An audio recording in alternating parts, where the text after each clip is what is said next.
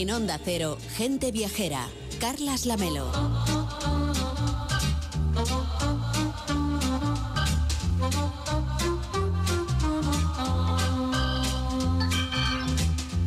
La 22, 12, 22 en Canarias, como estamos camino ya de la primavera, nada mejor que un plan de naturaleza con Irene González que nos lleva a la selva de Irati, en los Pirineos. Hola Irene, ¿cómo estás? Buenos días. Pues estoy estupendamente, Lamelo. Y, y antes de que se me olvide, quería decirte que yo soy muy de Fórmula 1, ¿eh? ¿Ah, Así sí? que ahí, ah, ahí lo dejo, sí. ¿Qué quieres Que tomes decir? nota. ¿Que quieres ir a Bahrein? Nada, no, no, tarde. yo te digo, yo te digo, bueno, la temporada empieza ahora, ¿eh? Hay, Ya, ya, ya. hay muchos Veo que has to- circuitos. que has tomado nota. Pues nada, no sabía yo Que eras digo aficionada a la Fórmula 1. Sí, sí, sí, y he corrido rallies y todo, ya te lo cuento otro ¿Cómo que día. has corrido rallies?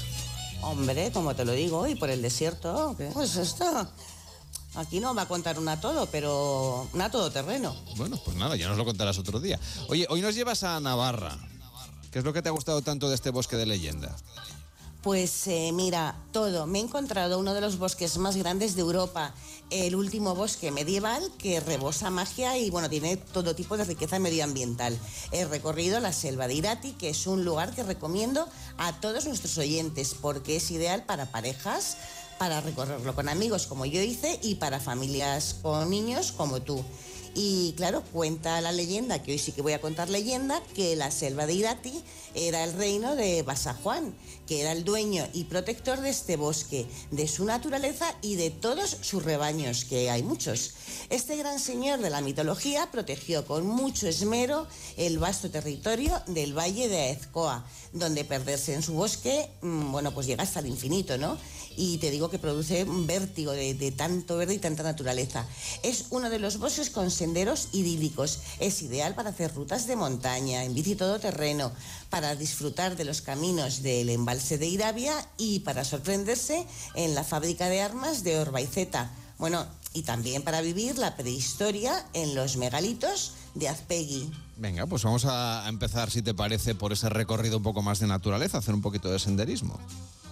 Pues eh, mira, mm, si los oyentes ya tienen el boli y el papel a mano, para no perder detalle, nos adentramos en la selva de Irati desde el valle de Aezcoa, que es uno de los lugares más espectaculares para visitar de toda la selva de Irati. Te cuento que sus espesuras y sus praderas fueron el lugar de caza de los reyes de Navarra en la Edad Media. También fue el campo de batalla de mil guerras medievales que hubo, pues unas cuantas. Eh, fue refugio de contrabandistas, que también hubo unos cuantos la vía de escape de aviadores eh, de las guerras y, bueno, por aquí también escapaban los perseguidos de la Segunda Guerra Mundial. Así que si te parece empezamos desde el Valle de Aezcoa, donde nos vamos a Orbaiceta, que es un pequeño pueblo con apenas 230 habitantes. Orbaiceta te digo que está a 800 metros de altitud y aquí, bueno, el aire es puro y el cielo, pues una pasada, la melo. Mm, pero hay que seguir un poquito más, unos 6 kilómetros para llegar hasta Arrazola, que es la puerta natural de la selva de Irati. Y ya desde Arrazola empieza una ruta circular, mm, ya te digo también, mm, cuesta arriba, hasta el mirador de Azalegui, que está a 1200 metros de altitud, entre espesos hayedos, inmensos abetos, robles, arces, fresnos y muchos helechos. Y durante el ascenso, que mm, tiene unos 7 kilómetros bastante empinaditos, se disfruta mm, pues de la importante tradición ganadera de, de la selva de Irati, que en estos ricos pastos alimenta la famosa vaca pirenaica que produce una carne excelente. Y ya que nos has llevado hasta este lugar, hasta este mirador de Azalegui, ¿qué es lo que vamos a ver por ahí? Porque subir hasta allá arriba no parece fácil. Pues ya te digo yo, la melo, que nada fácil, aunque seguro que tú, bueno, hubieras subido el tirón. Hombre, A cuéntame, mí yo, me- tú haces me- rallies, pero yo su- corro por la montaña. A ver Pues quién sí, es aquí más yo. aventurero de los dos. Pues sí, ya, hombre, ma- ma- maestro del deporte y de correr, tú y de nadar también, ¿eh? Ya eso, y también lo contaré yo algún día. Pero bueno, este esfuerzo mm, ha superado todas las expectativas porque cuando llegas al mirador hay una explosión de color, bueno, mm, impresionante, ¿no? Desde Azalegui, los Pirineos mm, ofrecen verdes, cobres, granates, rojos, amarillos, púrpuras y anaranjados. Y bueno, es también fascinante porque aquí te encuentras pastando caballos que son muy especiales, ¿no? Tienen el cuello muy corto y fuerte y las eh, extremidades muy robustas y son muy sociables. O sea, mm, si vas con niños les va a encantar porque como ven muy pocos humanos, claro, hay que subir hasta aquí, pues no les tiene miedo. Y te digo, la Melo, que fueron muy importantes estos caballos porque antiguamente se utilizaban para el tiro, para la agricultura y para el transporte, algo muy importante. Y bueno, después de volverte loco mm, haciendo fotos y descansar de la subida, yo me tomé mi tiempo, comienza la bajada que lleva hasta la ermita de San Esteban. Mm, es un pequeño santuario que tiene mucho encanto, ¿no?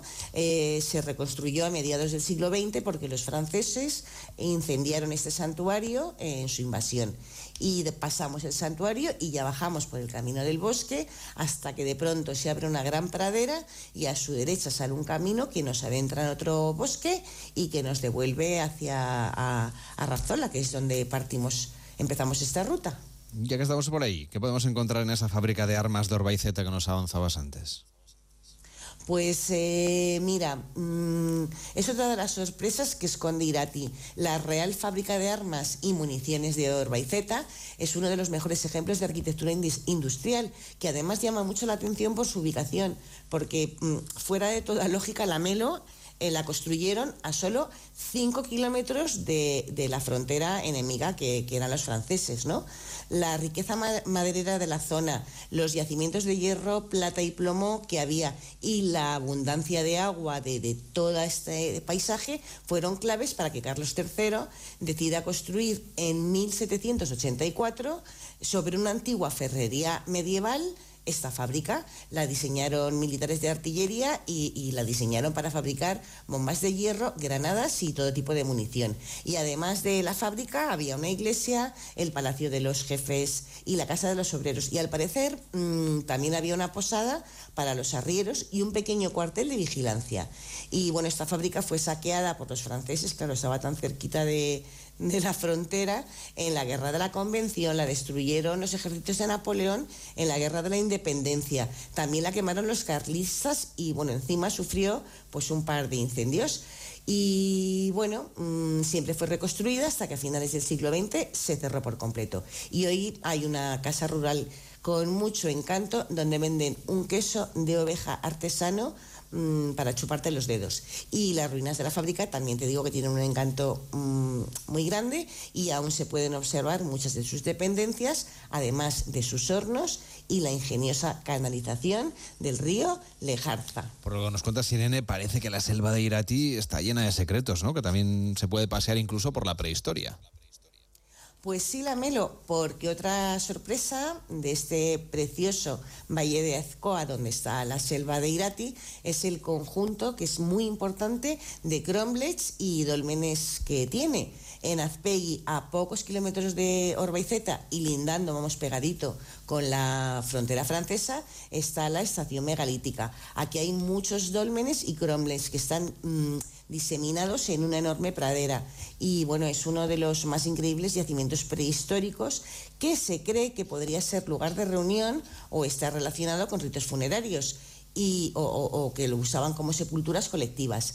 En el conjunto de Cromles hay uno que es enorme, tiene unos 10 eh, centímetros de diámetro y tiene un gran túmulo en su interior y bueno, junto a él están repartidos hasta 16 y todos lamelo en perfecto estado. Y más arriba, al norte de Azpegui, se erige a más de 1.400 metros de altitud, que también hay que subirlos, el torreón de Urculu, que podría haber sido construido para conmemorar la conquista de Aquitania. Yo me he apuntado ya lo del queso, pero ¿qué más se come por ahí?